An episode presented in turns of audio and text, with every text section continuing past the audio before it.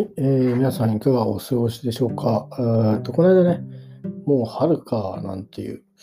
話を、何の話したかな？ちょっとあんまり覚えてないですけど、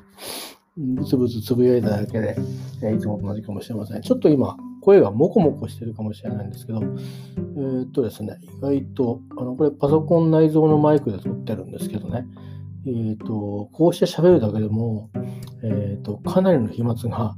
液晶画面についてるということが分かりまして、えー多分これやればその正面に飛ぶ飛沫がですね、少なく済むんじゃないかなと思って、えーいやなんかね、画面こう消すじゃないですか。そうすると、なんか別にシートとか貼ってるわけじゃないのに、なんか拭いても落ちないようね、汚れ。汚れっていうか、なんか空気の、よくあの、それこそスマホとか、えーなんかこう、カバーみたいなのをつけるじゃないですか。そういう時に、今はなかなかね、自然に気泡が消えるようなあのカバーが多いですけど、それでも少し残ることあるじゃないですか。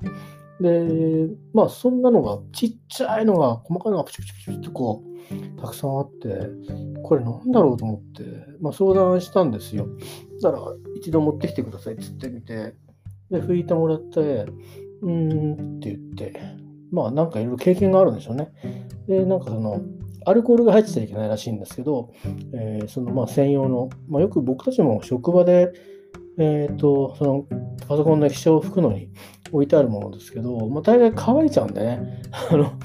なんか開けたシナ、花はいいんですけど、うんだんだんもう1ヶ月も経とうもんなら、あのカラッカラに乾いちゃったりするんで、あれなんですけど、まあ、同じようなものだって言われたんですけど、まあ、ちっちゃめのやつでね、えー使い終わったらこうガムテープでこうなんかやれば大丈夫なんでしょって、いやー、空気抜けますねとか言われたけど、とりあえず買ってきたんですけど、うーん、まあそれを使うっていうのもちょっと今日やってみて、あれなんですけど、まあ部屋の中でもね、別にマスクしてるのは悪いことないので、あの喉痛めないっていう意味では、えーまあありますし、まあちょっとだから、もごもごしてるかもしれませんけど、今そういう理由でマスクをして、えーちょっと今日は話をしてみようとしました。すいません、自分のパソコンの画面を汚さないっていう、ただそれだけのためにマスクをして、で皆さんがお聞き苦しいというのは大変申し訳ない気がしますが、えーどうかあのお付き合いください。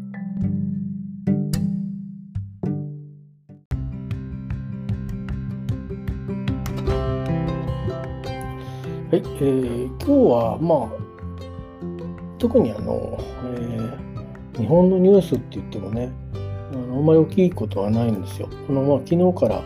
えーなんでしょう、エマージェンシー・デクラレーションが、あーあ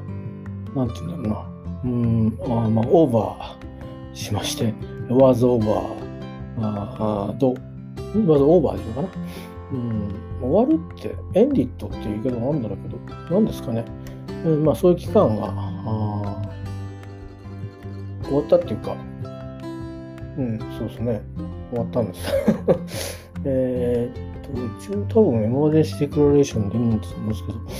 えーまあ、ロックダウンっていう英語ではないんでね。えーまあ、でもって、まあ、昨日の、つまり日曜日の0時から、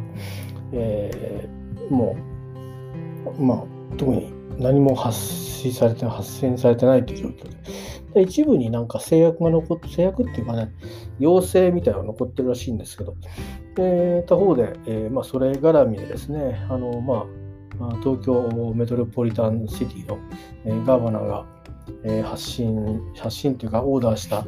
えーまあ、レストラン、なんていうんですか、コングロマリットというか、えーまあ、チェーン店のですね、いろんないろんなブランドを展開している、うん、まあ、あのチェーン店のグループですね。えーまあ、全部に対してってのは分かんないんですけど、まあ、あの改正特措法で、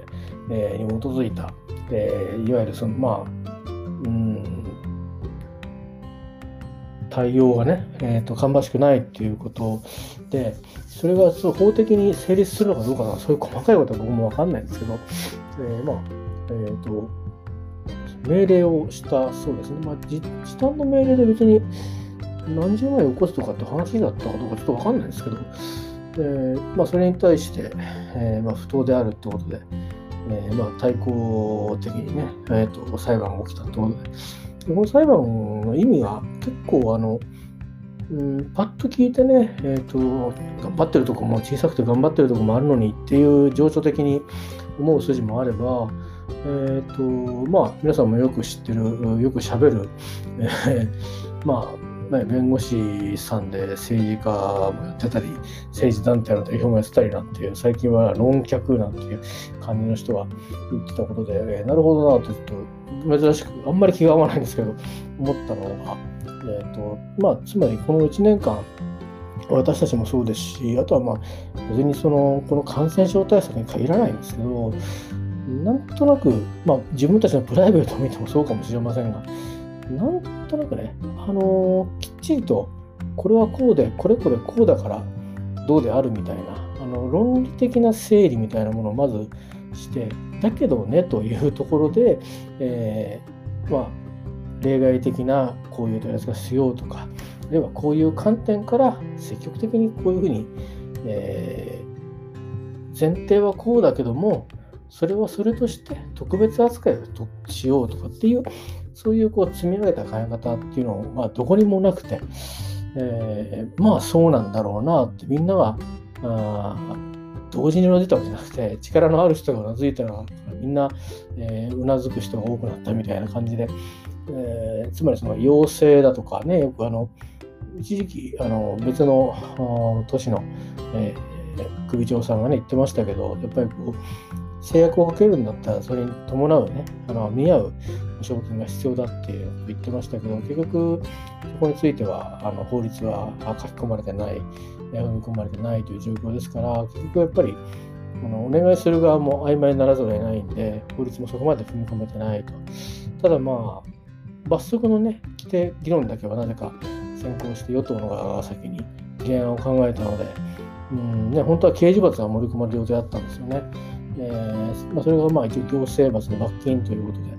えー、まあ、手を打ったというかことになりましたけど、まあ、それにしたって、えー、一体何を根拠にっていうところが非常にこう分かりづらい。うん、で時のその与党のプロジェクトメンバーやその政権の、えー、まあ、側の指示したことに従って官僚の人たちが、そういうことであればと言って、まあ、法律に抵触しない範囲で法案を作って、そして提出されて、まあ、議論はされるんだけど、うん、ではある程度その時間の限られた中で、えー、結果は出さなきゃいけないということで、まあ、野党もね、あの変に誰かを追及するときは結構時間かけますけど、えー、そういうところでこう、なかなかね、あの数の問題もあって、うん、完全な修正協議みたいなところでは、えー、踏み込みがちょっとね、できないところもあったと思うんですけど、えー、まあそういう形で、あの実際になんかこういろいろ法律ができてもさあ使う使ってみようとか、えー、なるとなかなかやはりそもそものところがねあのなんていうのかなあまあ肝心要のところで一体何したいんだっけっていうところがあのかなりなんかかはっきりとしないようになってしまっていてえ？っていう感じの、その時に起きたことに合わせてなんかこう融通無縁に形が変わるような、うん、憲法みたいな法律が、えー、今あの形においてですよ。憲法っていうのはあの根本法ですから、非常にこう汎用的に、えー、取れるような、そのまあ、そのそういう意味での抽象的、一般的っていう書かれ方をしてるんですね。あの抽象的っていうと分からないっていうつもりで皆さんよく使われると思うんですけど、うんと論理とか数学とかっていう世界では抽象的っていうのは、えーと、とっても一般的っていうのはすごく広く応用の利く、えー、物事の捉え方のことを言うんですよ。普遍的っていうあの万能に近いような意味合いですね。えー、ただし万能であるからゆえに個別具体的なものに適用するときには、そこには道筋というものをちゃんと与えてあげて、えー、制しなきゃいけないと。で、つまり、まあ、我々に至っては憲法の精神も別に平和主義ぐらいしか叩き込まれてないわけじゃないですか、基本的人権。基本的人権だって結構曖昧なもんですよね。で、つまりそういったその憲法をどっちから見るかっていうのも結構、えーね、大学の教授でも分かれるぐらいですから、あまずそこの議論に日本人自体がつけついてってないっていうのとでそういうものをベースにして、えー、法律論争みたいなのをしてで国会での議論があって法律が決まっていくわけですけど、うんまあ、そういうところもやっぱり僕らはついていけてないと。ついていけなくていいわけなんですね。それは専門家がやるところなんで。ただまあその漢字の専門家も、うん、これこれこういうことでこうだからこうなんだよっていう解説ができるかというとまあ、甚だ、あの、怪しい人たちも多いわけですよ。それはなんでかって言ったら別に議員なのに別にその、万能でなきゃいけないっていうのは要件にないので、つまり昨日まで、うん、何かあるところでね、えー、人から生まれたら頼むっていうふうに、えー、思えるような、つまり一票入れたくなるようなあ人であればあ、当選できるわけですし、そして国会に出てきていいわけですよね。えー、あのどんな職業をしていようが、まあ、極めてその反社会的勢力でなければですよ、えー、後ろ指さされることなく、えー、選挙にも出れますし、それからあ当選した後も別に政治活動に規制がかかることは一応表面上はないと。まあ、大体実際にはえー、どっかの党に所属するか、会派に所属するかしないと、徒党を組んでですね、あの政治的な実行力を伴った活動ができづらいとは思うんですけど、まあ、とはいえね、なんかみんながみんななんかどこまでちゃんと知ってるのか、非常にこう、分かりづらいし、うん、塊じゃなくばらこうバーッとばらけさせた場合に、どれぐらいの人たちが、まあ、多分あの一人一人違う考え方を持ってるんで、あのお前違うじゃないか、政党の意見とっていう ことだって出てくると思うんですよ。それを無理に政党の意見と同じである必要は僕はないと思うんですよね。まあ、特にあの好きでも嫌いでもないですけど、自民党なんていうのは、あの大昔は本当に同じ制度なのかっていうぐらい全然考え方が違って、なんか野党も両はそれぐらいも左右に分かれてましたから、最近は割と、うん、なんていうかな、あの党内で忖度してるようなところがあるんで、えー、まあ政権政権構想というかあの権力闘争じゃないけどどうやって生き残るかみたいなところを考えてる人たちが、えー、世代がいたりするとなんか忖度してるような感じがありますけどねでもなんかそういうことがあって、えー、なんとなくその、うん、はっきりしないとつまりこの法律の理解という意味の構造というのは実は国民は知らされていないしそれからまああのいろんなえーと、事業に対しての保証なんてのもあるんですけど、まあ、正直なところ、両極端なんですよね。例えばその、いろんな飲食業でも、まあ、売上が月に、ね、100万ぐらいのところと、えー、それからまあ40万ぐらいのところと、えー、それから1億円、3億円ってところと、一律いくらというふうに、えー、1日いくらという保証がされますから、それと3億円のところは、ね、えー、それだけの事業規模を持っているところが、そんだけあの何されてもですね、なんならあの反則費用のコストを今月はかけないぐらいだと変わんなくて、えー、まあ、ほぼほぼあの、右ゼロっていうことに、えー、なるわけですよね。で、そうすると、まあ、営業時間短縮した分、つまりもともと長くやってたかどうかによって変わってくるんですけど、えー、それによって、まあ、こう、まあ、大体一日の中で、まあ、昼間と夜と、あと夜中みたいなピークがもしあるとしたら、その一番のピークのところをこう取りこぼすことになるんで、まあ、影響的には大きいんですよね。で、まあ、いろんな考え方があって、うん、何かその、ね、えー、かもしれないっていう安全策に立って、えー、まあ、やっぱりね、そういう場所になったら人は喋るだろうなと、そうするとそこが感染の、ま媒介値になっちゃうだろうなと、だから一定の規制に入るのはしょうがないなというふうに思っちゃうのは僕ら一般の人間なんですけど、でも、まあ、やっぱりそれの見返りっていうか、まあ、さっき言ったようにその、ほぼそういうなんか情緒的根拠以外に、えー、根拠がないわけですよね。つまりその僕たちがま関東の人間ですけど、例えばま東京の方のナンバーで、えー、車を行った時に一時期こういろいろねなんか東京も来るなとかいろいろあったと思うんですけどおそらく今だってそのどっかの土地行ったらそういうことことあると思うんですよね。報道されなくなってるだけで。でなんとなくいや別に東京から来てくんなくてもいいんだけどなみたいな。あの隣の県ぐらいからわっと来てくれればいいって。んなにね、関東から関西の方までとか中国地方まで来てくんなくても今はいいやみたいなことは口が下げても言えないから言われないわけで、旅館とかのまだしも普通のその観光地みたいなところじゃなくてですよ、うろうろこう、普通だったら散策とかいう言い方でね、ポジティブにされるんですけど、なんか、な何しに来たんだみたいな、そういう、こったらとこまで何しに来たんだみたいな、えー、どこの言葉かなんかわかりませんけど、そんなふうに、えっ、と、ね、思われがちなあ風潮もこう残ってる、わけじゃないですか。で、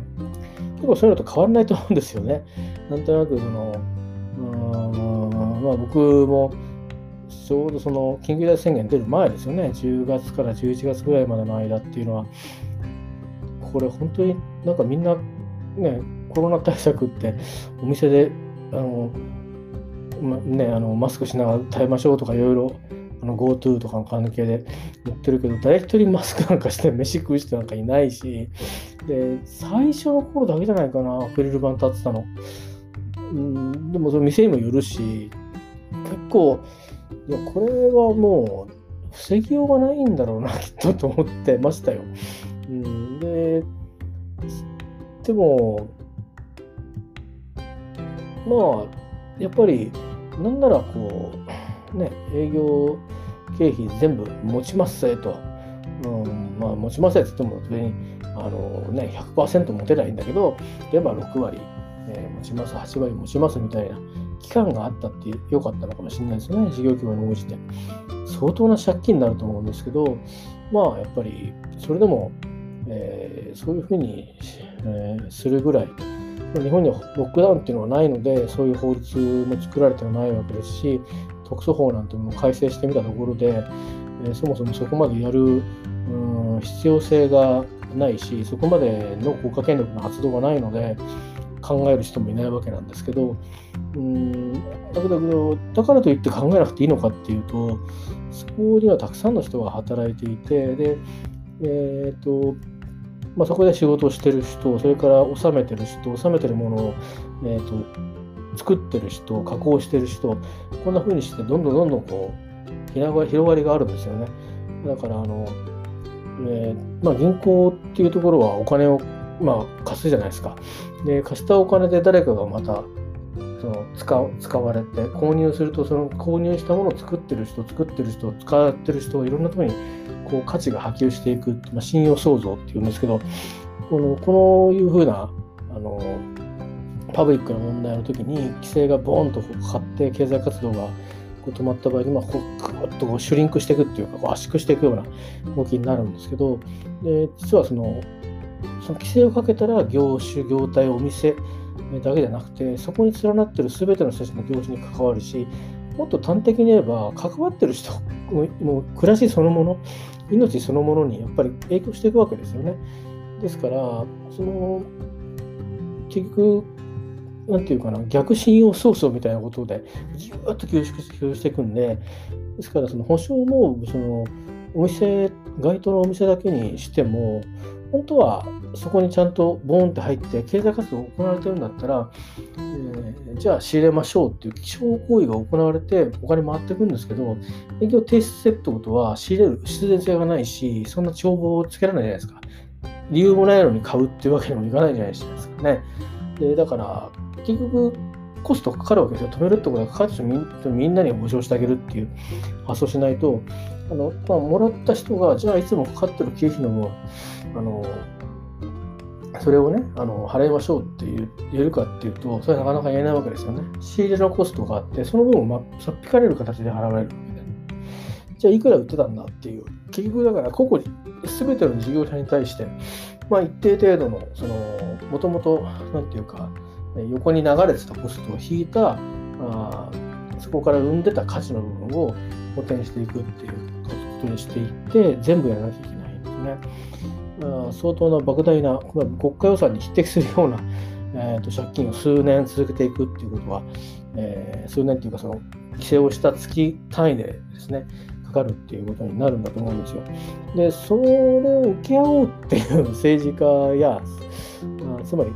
国民全員で借金してくるぞという覚悟をうん強いるかもしくはそれに変わるような何か特別なねあのアイデアをえー、やるのか、あるいはもともととにかく早く、あの日本にその力があるか分かりませんけど、えー、日本日本をはじめ特効薬どうにかならないのかと、創薬っていうよりかも今ある薬で、えー、何かその発見できないかとか、でというかそういういろんな動きをこうやりながらあ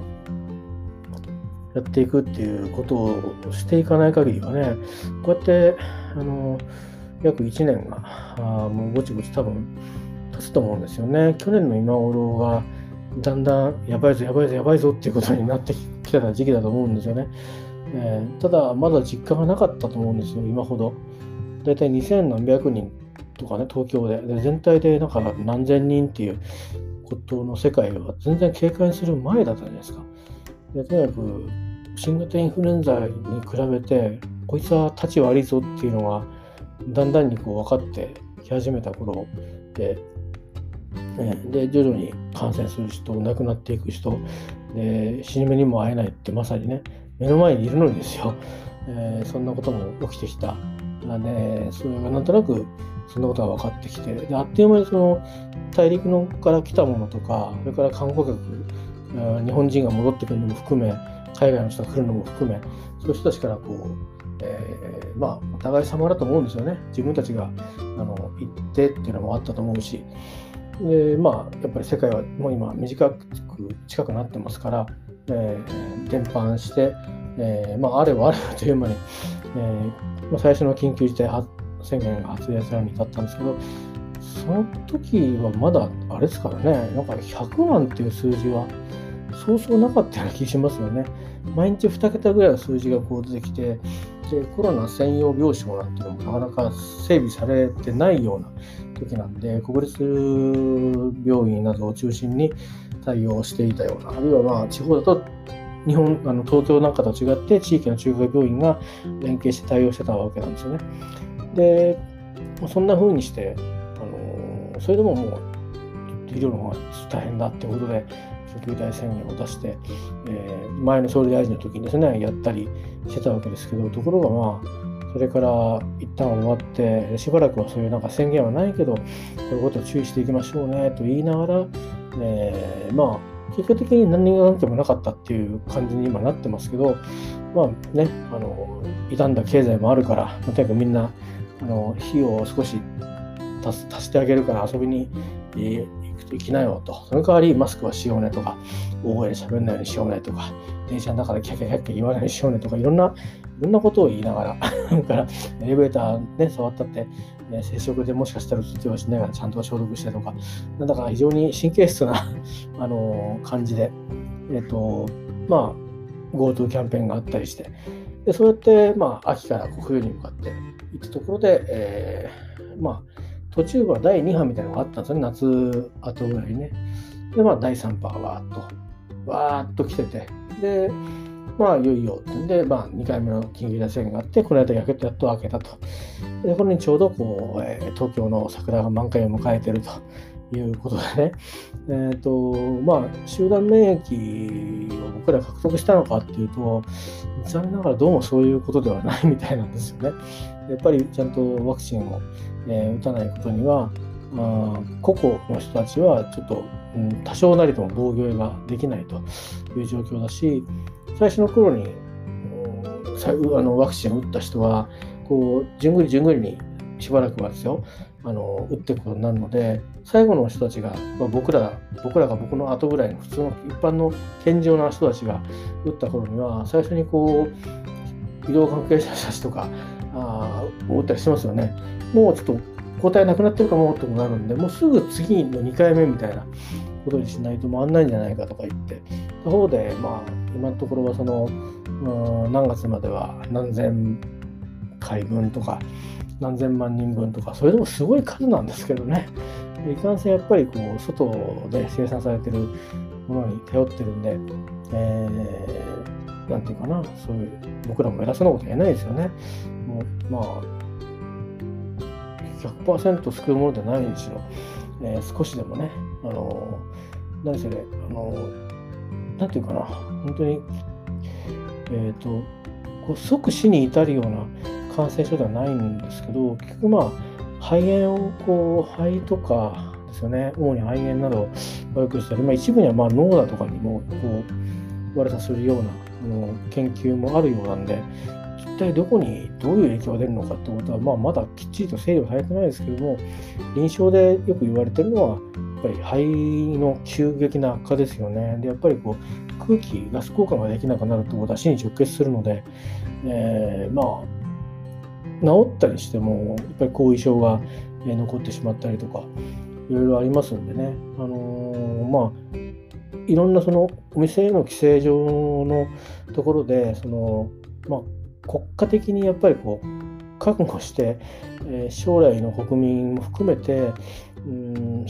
背負わなきゃいけない負の遺産っていうのはやっぱあるんじゃないかっていうのは話僕の言ってる話に一つあってで真逆の考え方として、えー、まあそういう、まあ、場所があるからいけないんだっていう議論じゃなくて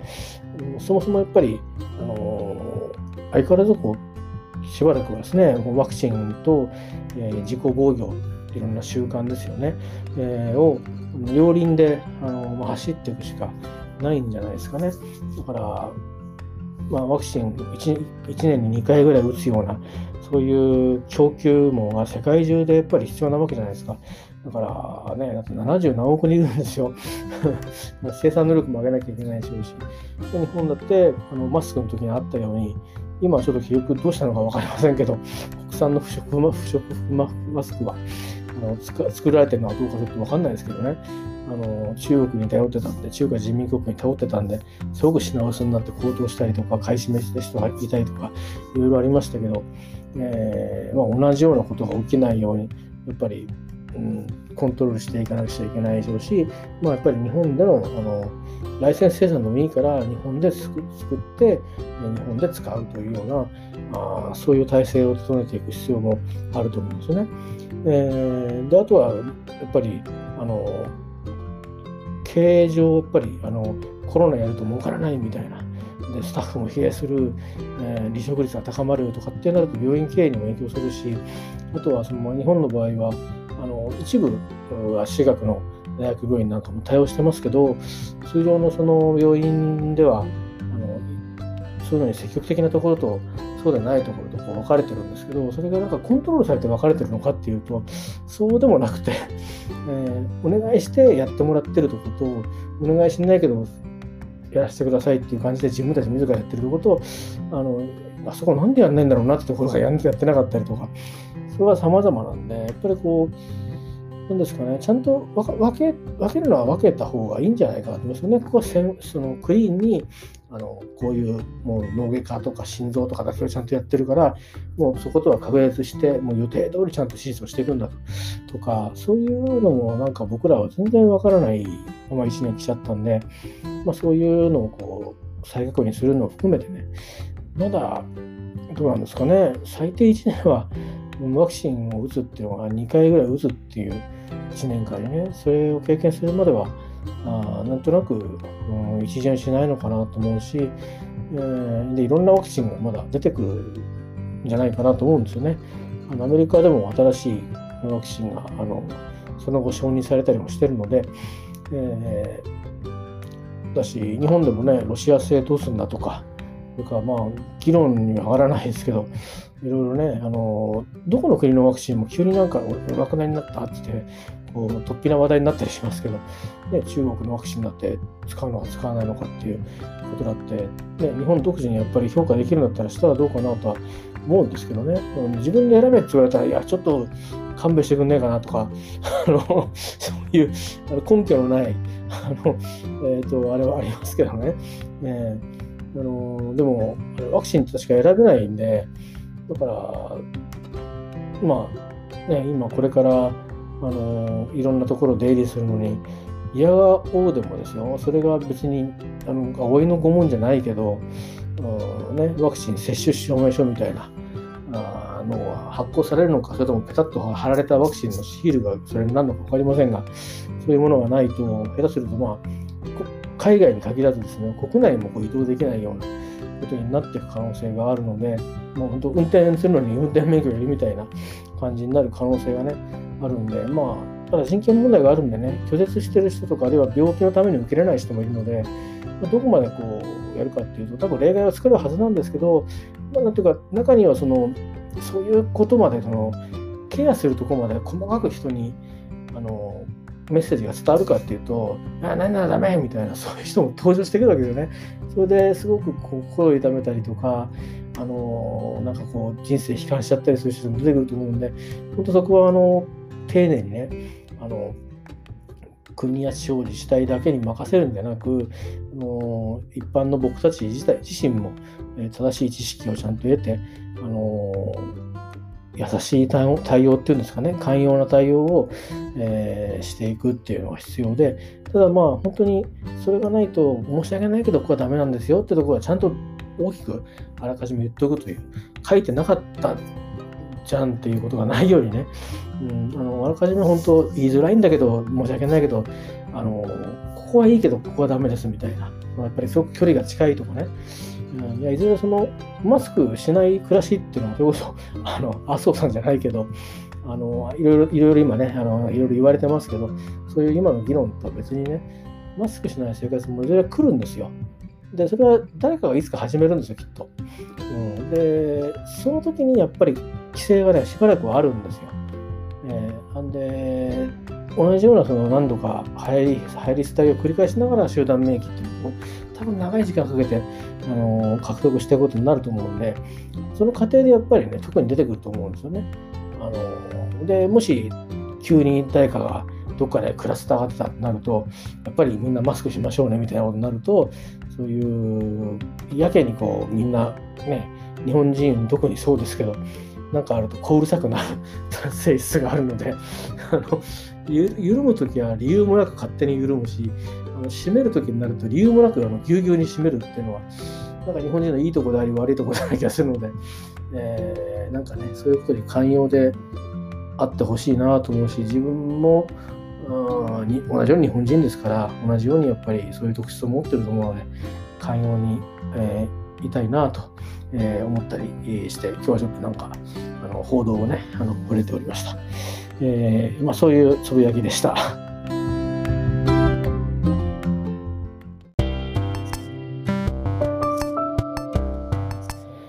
えーと、そういうことで、えーと、今日はね、えーと、そうですね、午後になって、少しね、えーと、まあ、良くなってたんですけど、ちょっと、あれなんですよね、飲む薬がちょっと増えまして、そんなにきつい薬じゃないんですけど、えーと、副作用みたいなもんなのかな、あの、まあ、症状軽くなったんで、特にあの相談とかしてないんですけど、あの、なんだろう、あの、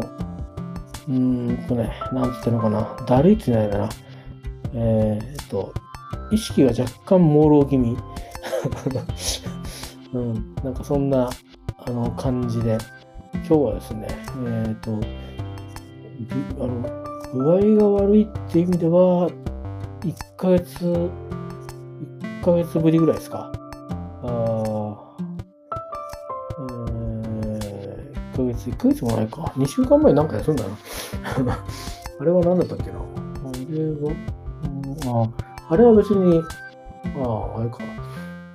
2週間ぶりか。もうちょっと、もうちょっと休まなかった気がするんだけど久しぶりに今休んで、えっ、ー、と、ちょっとね、仕事、あの、遅れて行ってもできるんだったら、今日は予定もあったので、行こうと思ったんですけど、ちょっとね、とてもじゃないけど、一日 仕事できるような、うん、状態じゃないなという感じだったので、まあ、あの、お休みを取りまして、で、家で代わりに仕事するって言って、もうそんな状況じゃなかったんですよ。本当に量微量なんですけどね、そういうあの追加された薬は。で、最近しばらくそういう、なんていうんですかね、新しい薬って飲んだことがなかったので、そのかつて飲んだことがない、あの、あるとかないとか含めてね。だから、うん、あの一応説明は聞いてたんですけど多少だるさが出るかもしれないけどって言われたけどだるいどころかだるさはないんですよ体のだるさとかなくてなんかあのえっと要はなんか頭がシャキッとしないっていうの起きてるんだけどシャキッとしないっていう。ほんで眠い眠くて眠くてしょうがないとかそういうんじゃないんですよ。だからなんかぼんやりしてる感じ。あぼーっとしてる感じであのあこれダメだ。何も考えられないと思って。なんかありませんか？あの、うん、熱が出た時のぼーっとしてる感じとかなんかえらく無駄に寝すぎちゃってぼーっとしてる感じなんですよ。あれって普通治ってくるじゃないですかこんな意識がはっきりしてくると熱の時は辛いって気持ちがこうとか痛みとかが復活してくるしで寝すぎちゃった時はだんだんはっきりしてきますよね。でやっべなんか寝すぎちゃって明日もうもう学校じゃんとかそういうなるじゃないですか。でそういう状態が普通に普通に起きた朝にやってきたんでで違和感がものすごかったんですよ。で今日はそれでちょっとお休みしまして。で寝てました基本的に。寝てました夕方まで寝てましたね。えー、でも一応朝食食べなくちゃなと思って薬も飲まなきゃいけないんで、え、ー、と、朝食をとって、で、まあ、あ寝て、で、夕方起きて、で、まあ、遅い昼ご飯を食べて、そこからずっと起きてるんですけど、でも、まあ、どっかで昼夕ご飯を食べて、あの、時間を刻まないと持たないといけないんで、まあ、大体晩ご飯を食べる、まあ、大体普通に食べるちょっと遅めのっていうところで、えー、作ってですね、ご飯炊いて、肉焼いてってで食べて、で、まあ、あの、もろもろ片付けたりして、えー、まあ、洗濯物を室内で干してたの畳んだりとかしつつ、ちょっと今日掃除だけね、さすがに寝てたんで行き届かなかったですけど、まあ、あとはもう、あとこれからお風呂に入って、あとは寝るのみということで、そしたら、まあ、あの家でお家で仕事するんですけど、まあね、あのー、この、この塩梅だと、ちょっと明日の朝の様子にもよるんですけど、明日だとゆっくりめに起きる日なんで、多分ね、その、なんていうかな、自分のそのバイオリズムっていうか、こう、レム睡眠、ノン睡眠、なんかノンレム睡眠とかあるじゃないですか。あれのパターンで、まだその完全に朝方に調整しきれてないので、まだここに来てから1週間ちょっとなんでね、通い始めて。そことあ、そことも合ってない気がするので、ちょっと明日は早めに寝ないとまずいかなっていう感じで、えー、うん、あの、睡眠時間の量っていうのがかなりちょっと必要かなと、でないとやっぱりぼーっとしちゃうのかもしれないなと思って、えー、まあ、そんなことでですね、えー、ちょっと注意しなくちゃななんて思ったりしてます。まあ、あの、皆さんにはあんまり、健康な皆さんには、そんなことはあんまり、あの、どうでもいい話だと思うんですけどね。まあ、そんなことがあって、実は日中何があったか全然知らないんですよ。何も知らないんですよ。で、夕方ニュースで桜が満開になりましたって見て、おおって思ったぐらいで、でこの間私がその土曜日通院かなんかの時に、えー、ちょっとあのー、まあ地元っちゃ地元みたいなところのあたりでね、えー、いつもあのそういう通院がてらに桜を眺めるとか昔であればあうんねあの会社に行った帰りに、えー、長らく行かなかったんですけど、まあ、最終盤、えー、ちょっとね歩きながら、えー、まあ、コロナ前ですけどね、群衆の間をすり抜けながら歩いてみたような桜とか、まあ、何でもないところで見た桜の方が意外とこう記憶に残ってたりとかするもので、えー、ありますけど、えー、そうですね。どうだったかな。いつだったんだろう。なんか、何の、何の時だかあんまりよく覚えてないんですけど、前何時やったのかな？なんか俺、兼六園、金沢の桜が咲いてる時に行った記憶があるんですよ。で、それが、覚えてるのは、真冬に行ったのと、自分のおばあさんが亡くなっていて、みんなこれ、冬なんですよね。それから、あブラって行ったのも冬だったから、で、あとは家族連れて行ったの夏だったりして、はた、はてと 錯覚なのかなと自分のなんかこう、なんか、なんかといろんなとこで見たいろんな風景が勝手にここでされて記憶になってるのかななんて。えー、なんかその、この間火事があったんですよ。あの、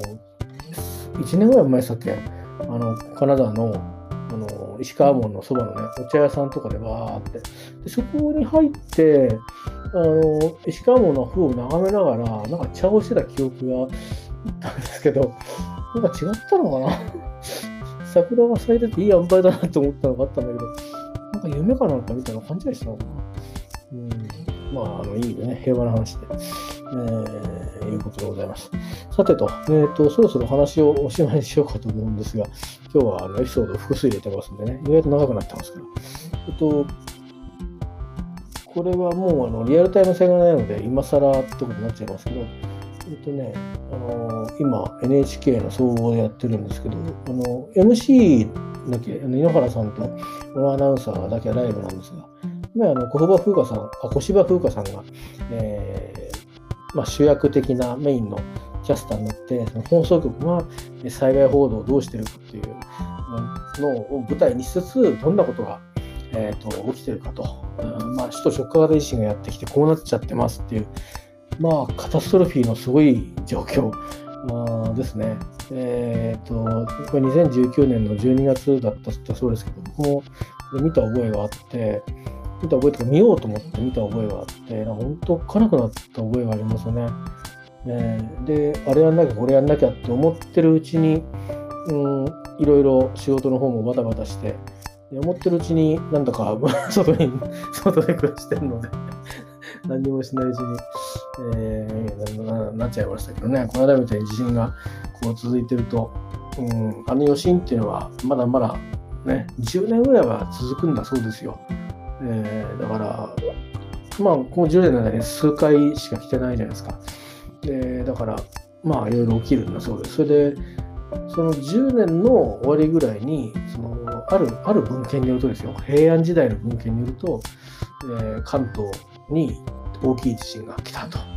でそれに一体科学的根拠は何かあるのかと言われると、あの、わからないわけですよ、それはね。地震は予知できないわけなんで。え、ただまあ、そういうことがあったよってことは、うんと、統計学じゃなくて、まあ、えっ、ー、と、地球の地殻変動というものが、ある程度、近似性を持ってですね、長い年月、人間の世界からしたら長い年月の大きな時間になりますけど、地球というものからすれば短い時間の変化として、えー、同じことは繰り返してるんだよって立場に立つと、ちょっとあの無限にもできないね、話で。ってことはちょっとおっかないなと、うん、来るのかなっていう感じもしちゃうんですけど、ちにはとりあえず水の備えしかないので、水だけは買ったんですけどね、あの、その防災用のやつ。うん、でもすぐ来るっていうのは別に防災用のやつ買わなくてよかったなと思って、あの、2027年まで持つとかってやつを買ったんですけど、大事なのは他の防災セットがないので、えー、これで避難しろって言われたら、何持って避難するんだろうっていうのちょっと頭白紙状態になっちゃうんですけどね、その前に、あの、この揺れに、あのー、うまく、うん、対応した後に、まあ、火を消したりするのは、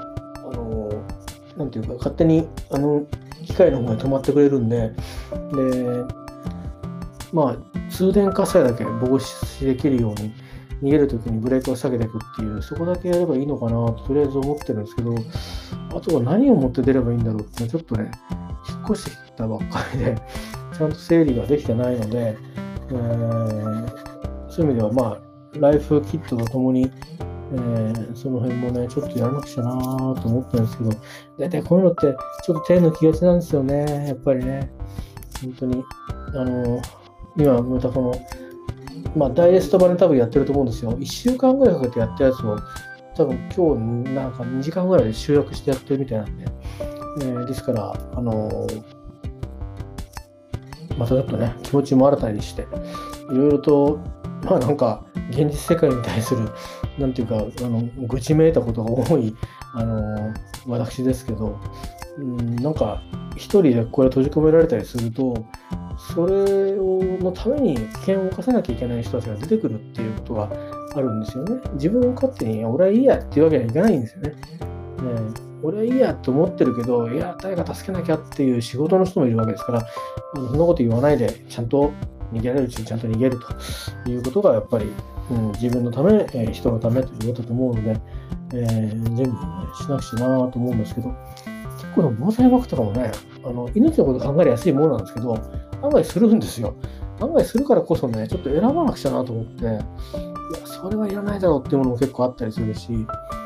うん、まあ、難しいですよね。今、私が今いるところも、避難場所、それからその避難避難場所と、もうその人たちね、避難場所、緊急避難所と避難場所と、2つぐらい言い方があるんですけど、両方が1箇所に同じになってるんですけど、うん、多分、溢れ、溢れるだろうなと思うんで、どう、どうすんだろうと思うんですよね。でかいのが来たら、どっか1箇所に集まるっつってもどうなんやろうって。いや、それこそ、私なんか、れかな、火葬場とか 火葬場とかのエリアに 避難、いや、そこは避難所に介護しないだろうな。あそこは開けとかないと焼けないもんね。どうするんでしょうね。まあ、そっちっていっぱいだったら、もう一つ、あの、だから別の、ちょっとところに中外違う中学校があるんで、そっちの方に行くんでしょうけど、でもそっちの方に住んでる人が来るんだろうから、どうするんだろうとかと思ったりしてね。うんあのよくほら、風水害とかは自宅避難とかっていうのはあるけど、地震の類は多分、建物の倒壊の恐れがあるみたいなことですからね。たとえ助かったとして、うんどうどうなるんだろうと思って、なんとも言えないですよね。うん。でも、水なんか買ってるっていうことは、建物が持った場合の場合だったら、ここであの仮の暮らしを、例えば停電してるっていうことでやるってことで、避難場所に行かなきゃいけないってなった瞬間に、もう、有無そもないんですよね、きっとね。えー、だから、どれだけいろんなものを無駄に、無駄なものを持ってなくていいけど、これだけは命を次に、えー、大事なものを何個かっていうのを、まあ、持ってくのは持ってくんでしょうね。その使うことはないにしても。で、あるじゃないですか。例えば、あの、ね、親からもらった形見のなんとかとか、そういうのは、あえてね、手に取れるのに置いてくってことないでしょうから、そういうものも含めて全部パッキングしておくっていうことだと思うし、うん、ですよね。それからあと、普通にこう使ってるものでも、これ持ってくぞと。普段普段使いのもんだけど、これ持ってくぞ。あとは全部入れるぞとかいうジャッジを自分の中でしとくってことなんですよね。えー、そんな感じじゃないでしょうかね。で、知り合いの人たちとは多分連絡がもうあのしばらくは取れないでしょうから、あのそれは完全に復旧してからということで。うんで、まあ、マスクなんかは、その、救援のところに行けばあるから、あんまりそういうものを持っていくためにあの時間を落とさない方がいいっていう専門家はおっしゃってましたけど、まあ、そう言っても、最初のその出だしの3日間とかの分ぐらいは、あった方がいいかなって僕は個人的に思ったりはしています。あの、だからたかたか3枚でもいいかもしれないですよ。ね。あのちょっとの間しのげるんじゃないかなと思うので、でもそうやってでもその避難所を開いたりするのをもう危険を顧みずあるいは自分の家族どうなんだろうとかっていうのも顧みず働く人がいるわけですからね。やっぱりいろいろ思っちゃいますよね。本当に、えー、なのでちょっとまあ少し真面目にあのえっ、ー、とケースをケースを自分の中で2つぐらい分けてね、えー、自宅で復旧を待つってパターンと、自宅っていうか、今のこの場所でね、部屋で復旧を待つってパターンと、もちろん僕の場合は、あの、えっ、ー、と、安全を確認したら、まあ、もちろん、えー、本宅の方の家族の安全を確認したいところではあるんですけど、それの確認ができたところで、えー、まあ、職場に向かうというミッションもありますから、えーまあ、こう安全にクローズ、シャットダウンして、え、離れるというのもあるんですよね。で避難しちゃうって前に、避難していいかどうかっていうのを聞かなきゃいけないんで。うん、それから、まあ、うん、そういう、そういうことですよね。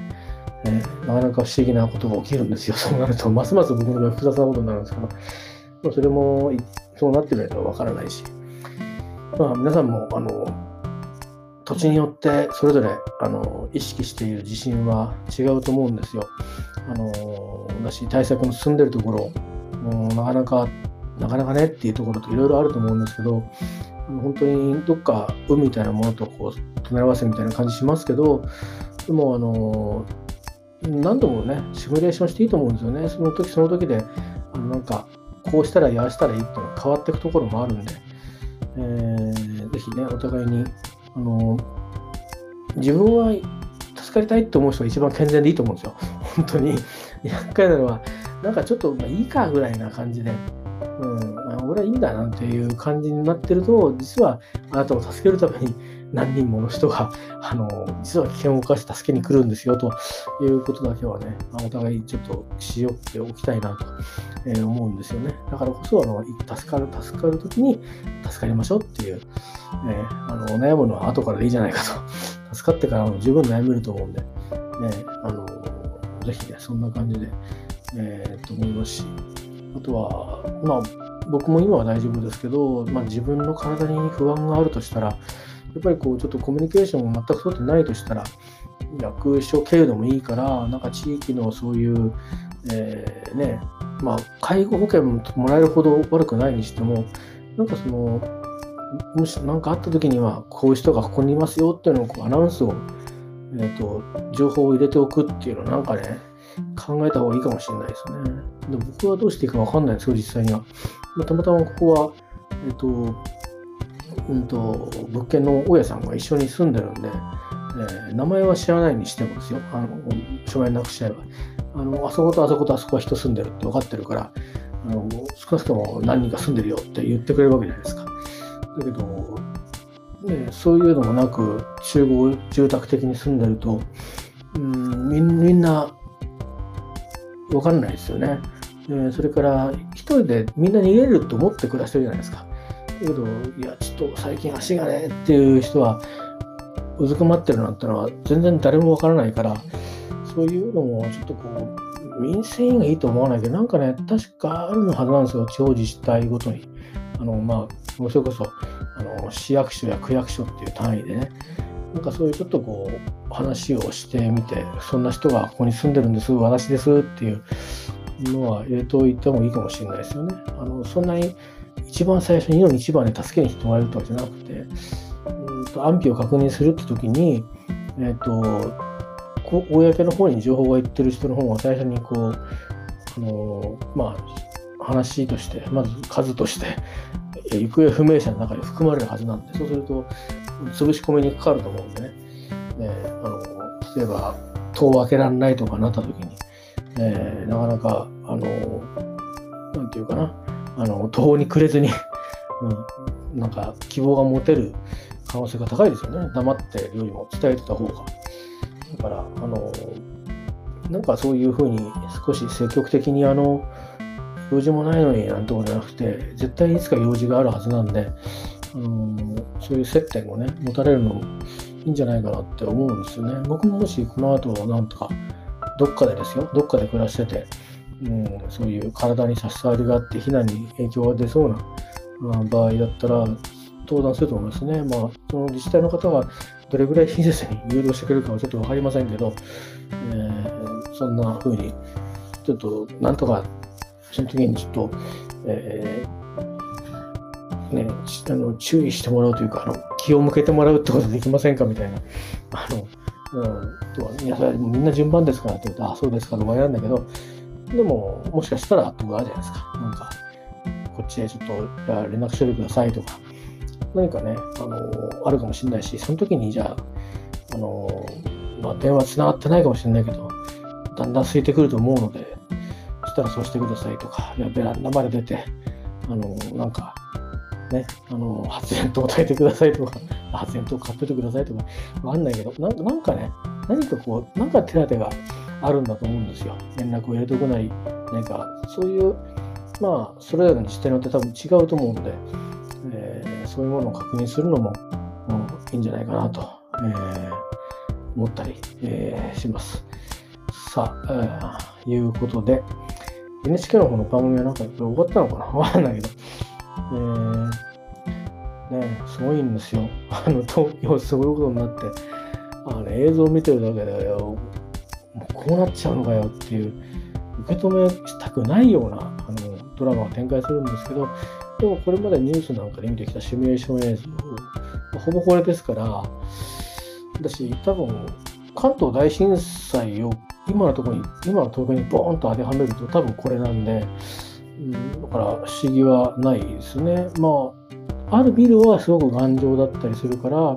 誕生で自分で電気を作れるし、えー、食料もたんまりあるしってことでこう生きてる生き残るビルも多分たくさん東京にはあると思うんですけど一方で、あのごくごく、うん、小さな幸せを育んでる家庭家族それからそれぞれの暮らしがこうバーッとこう奪われてしまうようなことがあの起きるのも事実、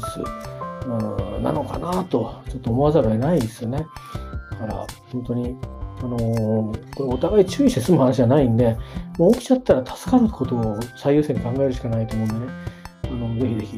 えー、まあこれまた再放送があるかもしれないんで、今ライブでやってるわけですから、よ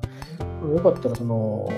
NHK のね、えー、NHK 見ないっていう人はあれですけど、あの見てないとかね、うちは NHK は入ってませんっていうの、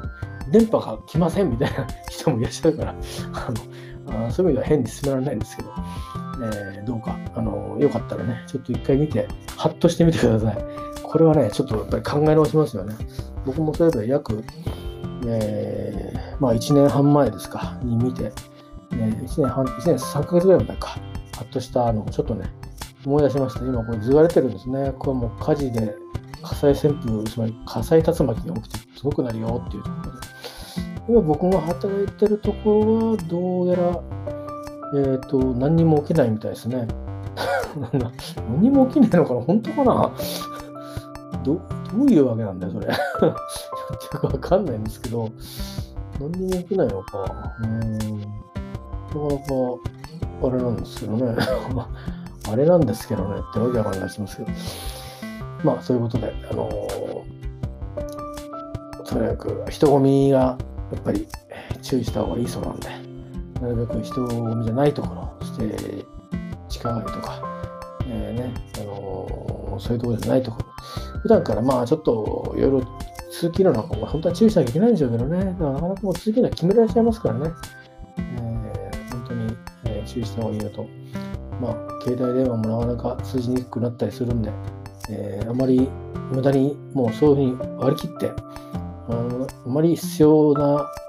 以外の通話機能を全て、えー、使わないというような風に割り切ったり、えー、しないといけないかもしれないですね。そうなんですよね。なんか、そうそう、ソーラーで発電するとか、手回しで発電するとか、両方本当はあるといいんだよな。ましょう。2万ぐらい出すとなんか一通りものがあるやつはあるんだけど、どれがいいんだかね。実際に物見たいんですよね。だから、まあ家電量販店とかにも行ったり、いろいろ見たいんですけど、なんかいいようにあるといいんですけどね。えー、まあ、ここもな、消火器外に置いてあるけど1台だし、部屋の中の消火器ってないからな。火が目の高さを超えたらすぐ避難って言ってますから、目の高さまでは自分でなんか消さなきゃいけないですよね。塩吹じゃなくても。あの水かけるか、毛布でわっと、ね、酸欠消化するのがいい。えーまあ、とにかくできることはブレーカー下げて逃げるっていうぐらいしかできないかなと思うんですけどね。はい、えー、ちょっとあの、お気苦しかったかと思うんですけど、マスクをしてたので、えー、ぼちぼち、ぼちぼち、あの、お風呂に入って、えー、寝ようかなと思いますんで、えー、今日は、割と硬い話しましたね。午前中は、なんか、あの私は午前中じゃない、えっと、前半は、あのー、まあ、新型コロナウイルスの、うん、いわゆる、うん、まあ、商いやってる方とかへの、その、保証と規制の話と、うん、そうじゃなくなった、規制がいらなくなったっていうまあ、時代になっても、えー、やらなくちゃいけないこととか、あるいはその法律とか、日本人の特性みたいな話をちょっとだらだらとしました。えー、後半は、あのー、どっちかというとね、地震の時の、えー、まあ、別に教訓じゃなくてね、単なる自分の思ってることをだらだらと、えー、話したり、えー、しました。えー、花とも何とも関係なくだらだらと、えー、割と、割となんか真剣な話をだらだら喋っちゃいましたけど、えー、皆さんにもね、あのー、本当だから、こういうのお友達でも家族でもだらだらと話しながらも、じゃあこうしようか、なんて相談ができるといいでしょうし、えー、まあ、具体的には家のなんか家具の、えー、突っ張りをね、あの、やるとか、あの、足元の上にこう、ちょっとこう、転倒防止するようなものをこう挟むと、か具体的にね、あの、そう莫大な資金はいらないんだけども、あの、寝てる間の命を確保するとか、いうこともいろいろあると思うので、え、ー、と、まあ、あのいろんな有料、無料を含めた、えー、防災の、あの資料、本など、ネットにもいろいろ転がってると思いますし、えー、見ていただいて、あの命を守るためのね、きっかけになればいいなと思います。あの普段まあ、遠征感いっぱいの私なんですけど、まあでも、災害で命を落とすっていうのとね、なんか、遠征感を捨てきれずに生きちゃってるっていうのとはまだ別なんですよね、やっぱね。動物としてやっぱり災害は握りたいというふうにやっぱり思うんですよ。それがだから、あのなおのことあの周りの理解を苦しませてしまうんですけども あのお前はどっちなんだみたいなことになっちゃうんですやっぱり、まあ、生身の動物なので、えー、多分火を見たら逃げるし、えー、ね、変なもの見たらやっぱり逃げるし、うん、ごくごく自然の対応だと思うんですが、人間っていうのは厄介なんでね、動物みたいにただバーッと走って逃げて、行った先で水あるかなって探すと、そういうわけにはいかないので、準備ってものがいるんでね、えー、ぜひ一度ちょっと考えられてはいかがかなと思いますし、僕もちょっとしばらくサボってた気もするので、なんだかいろいろ嫌なこといっぱい続いて、気がついたら随分経っちゃったなと 思うので、嫌なことがあったからっていうのを理由に、あの、ね、なんかすいません、宿題やってませんでしたみたいな感じになってますけど、えー、ちょっとね、お冷静に考えてみたいと思います。はい。えー、本当ね、地震も多いですし、えー、あのー、起きちゃったって、準備してたってできないことがいっぱいあるんで、え、何もしないよりかは何かして、えー、天命を待つといういいかなと思いますんでね、えー、ぜひぜひ、えー、あのしたいと思います。いろんなね、ノウハウなんかもテレビ、NHK やってますんでね、まあ、NHK の見れる方はぜひ見ていただいて、えー、参考にしてみてください。きっと再放送とかあると思いますし、NHK プラスであの登録すれば、あの再放送っていうのかな、まあ、見れると思うので、えー、あのぜひぜひ。では、以上でございます。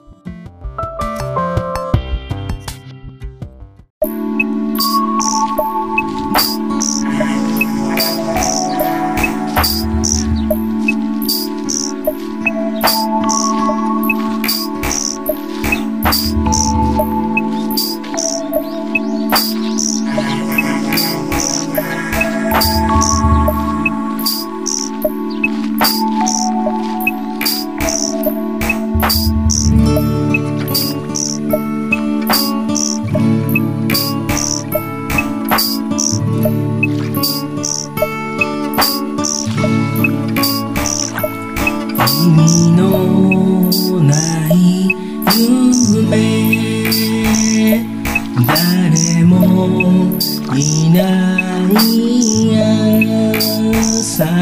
何もいらない。